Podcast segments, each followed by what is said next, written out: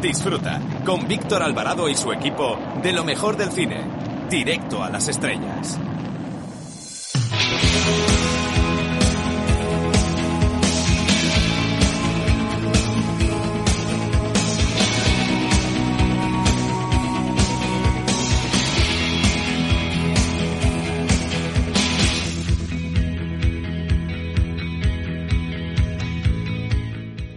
Buenas tardes.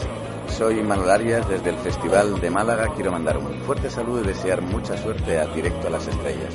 Ahí estaremos.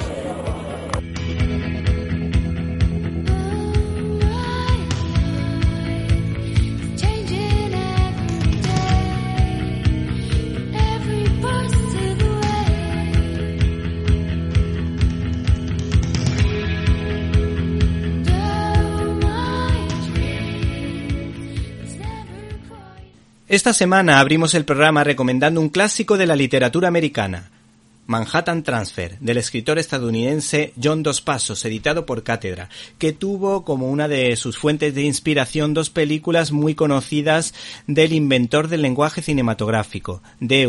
Griffith, autor de la polémica El nacimiento de una nación y la amable intolerancia. El título de Manhattan Transfer hace referencia al nombre del cartel en una estación de transbordo de pasajeros en una zona de Nueva York. Es una especie de novela histórica que refleja los cambios que se estaban produciendo en las primeras décadas de El país de los sueños, tanto por los avances tecnológicos como por las modas que arrastran a las personas. De ahí que el autor no describiera el físico de sus personajes, sino sus sombreros o cómo iban vestidos. Este escritor logró que tuvieras la sensación de percibir los olores, sabores y ruidos de la gran ciudad. Y la verdad es que este libro te atrapa y lo puedes leer poco a poco porque nunca deja de interesar y siempre te puedes parar donde quieras. Un libro altamente recomendable. La curiosidad histórica la encontramos en el propio autor John Dos Pasos, que se posicionó del lado republicano y de la izquierda en la Guerra Civil Española y como defensor de los derechos humanos ya que este hombre era amigo de su traductor, el español Pepe Robles, militante comunista, pero tras su desaparición y su fusilamiento por parte de los rusos y después de la negación de ayuda por parte del poeta Alberti y Venceslao Roces, su posicionamiento político eh, fue cambiando hacia el bando nacional y la derecha, lo que ocasionó, o lo mejor dicho, lo que le ocasionó una pérdida de popularidad. Pero es que entendió que a veces no es fácil entender y posicionarse en un conflicto bélico, y los crímenes que vio por parte del comunismo le hicieron comprender que no todo fue blanco o negro en la guerra civil española.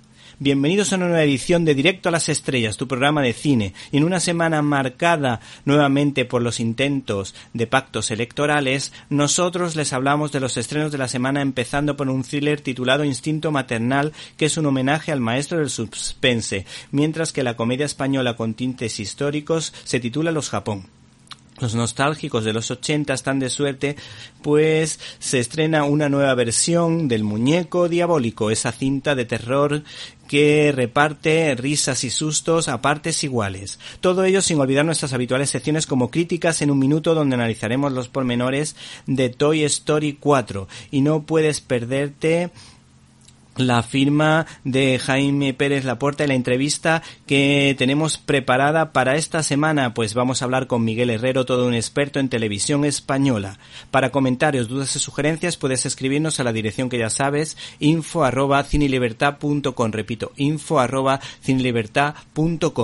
y si no nos pudiste escuchar en directo y quieres hacerlo en diferido, puedes hacerlo a través de www.cinelibertad.com, donde puedes encontrar todos los contenidos relacionados con este programa y otras cosillas que quizá te puedan interesar. Así que no te olvides de www.cinelibertad.com. Hemos recibido un correo electrónico de Raúl Martínez que nos recomienda Toy Story, una cinta interesante tanto para niños como para adultos. Por último, si quieres escribirnos, ya sabes, info arroba Comenzamos.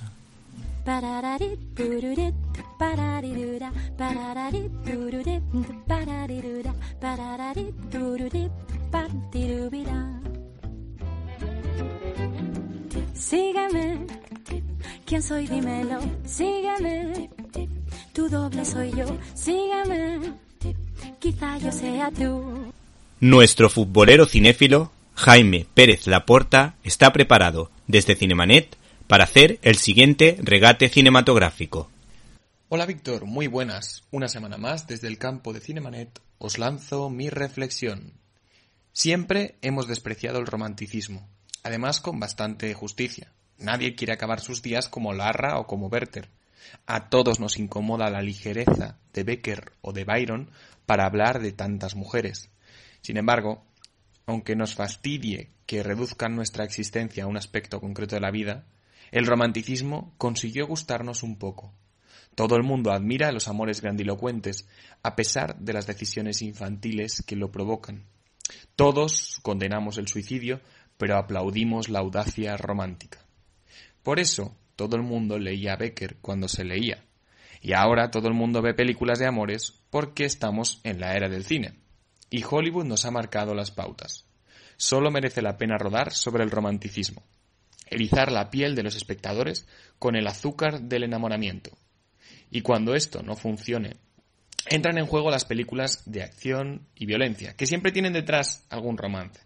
Y cuando tampoco éstas pueden provocar nada en el espectador saturado, siempre nos quedará el terror.